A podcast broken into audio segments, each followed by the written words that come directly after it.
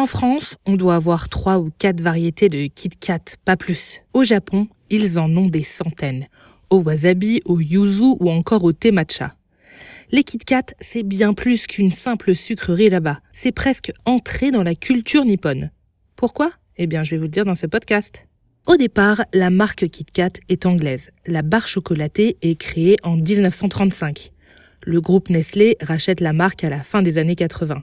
Le slogan Have a break, have a Kit Kat ne fonctionne pas des masses au Japon. Mais les boss japonais de la marque remarquent que les ventes augmentent entre les mois de décembre et de février dans le pays. Intrigant, non? Cette période, c'est celle des examens pour les étudiants. Et le succès des Kit Kat au Japon part d'une de leurs traditions. La barre chocolatée est appelée là-bas Kito Kato. Et Kito Kato, ça ressemble beaucoup à Kito Katsu, qui veut dire tu vas sûrement gagner. Alors, les étudiants s'offrent des petits Kit Kat avant de passer les examens pour se souhaiter la bonne chance et la réussite. C'est devenu une sorte de gris-gris, un porte-bonheur. Et surtout une manne financière pour l'industriel. Qu'à cela ne tienne, le géant Nestlé surfe sur la vague d'Okusai et crée toujours plus de variétés qui collent à la culture et au goût des Japonais.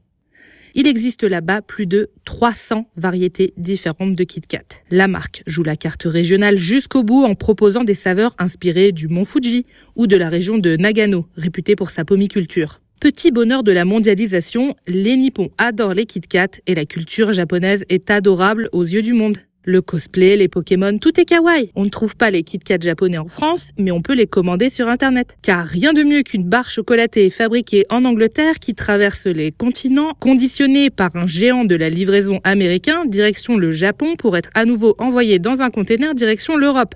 Pas très cute ni kawaii de consommer des Kit Kat qui ont cavalé sur autant de kilomètres, non?